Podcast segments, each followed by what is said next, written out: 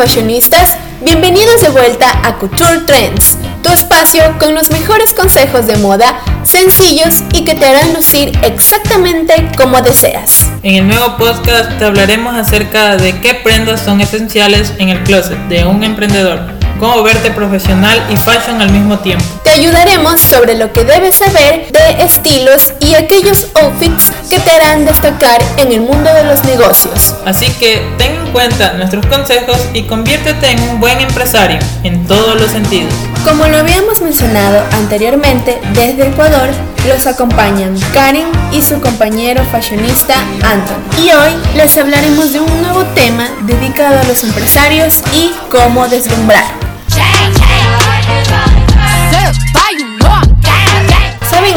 Estar bien vestido en el trabajo o en alguna otra ocasión profesional no es moda.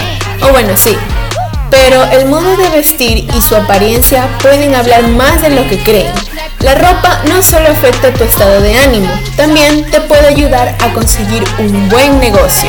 El que diga que no piense qué ponerse antes de salir al trabajo o a la universidad es un mentiroso. Todos tenemos algún grado de querernos ver bien. Claro, unos más que otros, pero siempre procuramos tener una imagen cómoda y agradable para nosotros mismos y para los demás. Dime Anthony, tú eres una persona que le gusta pensar en qué se va a poner dependiendo de cada ocasión. También sé que te gusta lucir formal, así que tú podrías decirnos cuáles crees que son las prendas que te hacen destacar. Bueno, en lo personal creo que un saco es una pieza clave en el armario de cualquier persona.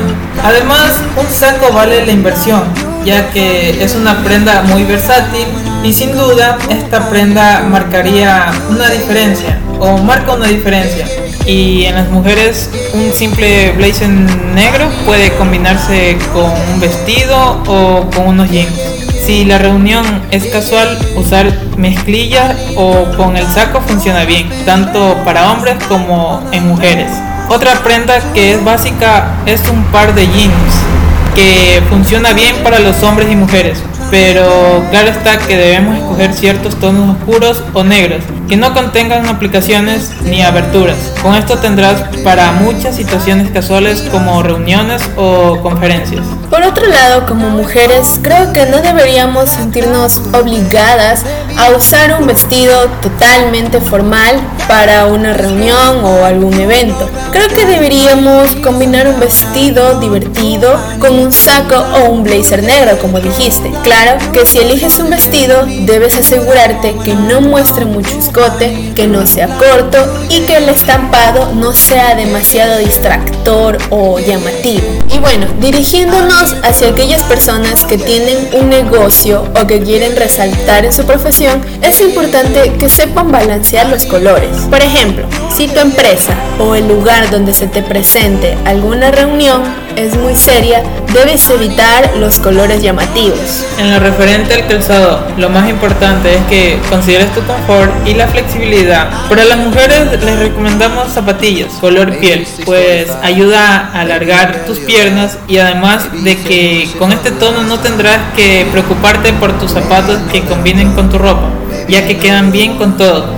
Entérense de algo curioso, queridos fashionistas. Al vestirse bien, hace que además de sentirse poderoso, también ayuda a pensar más rápido y tener ideas más creativas. La forma de vestir puede cambiar tu percepción de los objetos, personas y eventos a su alrededor, provocando nuevas ideas y un nuevo punto de vista. En fin, ¿se han preguntado cómo deberían vestir el día de la entrevista de trabajo? En primer lugar, los colores de las prendas deben ser neutros, nunca muy llamativos. Para los hombres, los colores más adecuados para la camisa son el blanco o el azul. Y si llevas traje, el negro o el gris. Bueno, debemos de tomar en cuenta que ciertas camisas, independientemente de que estén de moda, no entran en un look elegante, como son las camisas de lunares, estampados geométricos deben de ser camisas llanas o de rayas. Estas son las únicas opciones válidas. Un consejo sobre cómo vestir en una entrevista de trabajo, al menos para los hombres, es que utilicen una camisa en lugar de una camiseta. Para las mujeres la variedad es mayor, aunque hay que evitar las minifaldas, la ropa muy ajustada y se recomienda utilizar manga larga o francesa en lugar de tirante. Les recomendamos evitar llevar demasiadas joyas, unos pendientes y dos anillos como mucho. Si eres hombre y llevas un piercing, es preferible quitártelo durante la entrevista de trabajo. También es recomendable tapar los tatuajes. Las mujeres no deben exagerar con el maquillaje y es mejor no utilizar perfume. También es preferible no llevar las uñas pintadas de colores muy llamativos. Lo más importante es que debes tener en mente que la ropa vaya con tu personalidad y acorde con la empresa, pero siempre formal. Y ahora bien, una vez que tienes las prendas elegidas, deben saber qué colores son los correctos y los colores que influyen en la entrevista de trabajo. Por ejemplo, si vas a utilizar gris, este tono habla de una persona con pensamientos más lógicos y analíticos. En cambio, si utilizas blanco, esto transmite honestidad y se presume que son personas organizadas. Otro de los colores también está el azul. Este color expresa una personalidad auténtica, serena, fiel, sincera y sobre todo responsable. Además, este color manifiesta que eres una persona que tiene gran capacidad de trabajar en equipo, mientras que el negro también muestra ante los demás que eres una persona reservada y tranquila, pero al mismo tiempo elegante. Este color transmite una gran capacidad de liderazgo. Finalmente, el rosa, el cual es un color que significa ternura. Usualmente está relacionado con lo femenino y se recomienda que este color se use en hospitales o cuando necesitas proyectar una imagen tierna.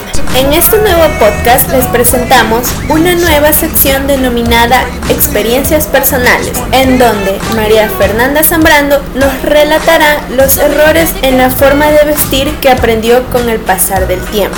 No es elegir jeans sin bolsillos y con tecnología levanta cola porque el cuerpo se ve antinatural, se nota mucho ese esfuerzo que estamos haciendo para que nos veamos con un poquito más de derriete. Eso lo pueden lograr con un jean que duerme muy bien, que no sea descaderado y que tenga bolsillos en la parte posterior. Segundo error que no puedes cometer, usar flip-flops con plataforma y la verdad esto es cero estilizado, el pie se ve ancho, si lo vas a usar en la playa medio pasa, pero con ropa formal o con jeans entubados se va a ver fatal. Entonces, este tipo de sandalias hay que tirarlas a la caneca. Tercero, los crocs. Los crocs son, digamos, un tipo de zapato ideal para personas que trabajan en el área médica o cuidan niños o son fisioterapeutas. Ahí se pasa porque tienen uniforme y es un zapato muy cómodo para estas actividades. Pero para nada más.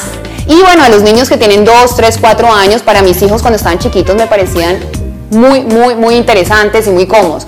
Pero uno a los 35, a los 40, a los 50 años no sale con crocs y con vestido largo o con jeans o con shorts. Se ve fatal. Bien, queridos oyentes, esperamos que nos escuchen en nuestro siguiente podcast. Para más información, puedes seguirnos en nuestro blog yourculturetrendsk.blogspot.com donde puedes encontrar más combinaciones que están especialmente diseñados para ti. También síguenos en nuestro Instagram couture.trends y déjanos tus comentarios sobre tus nuevas ideas. Y si te gustó este podcast, compártelo a tus amigos y recuerda, luce como un profesional y vístete para el éxito.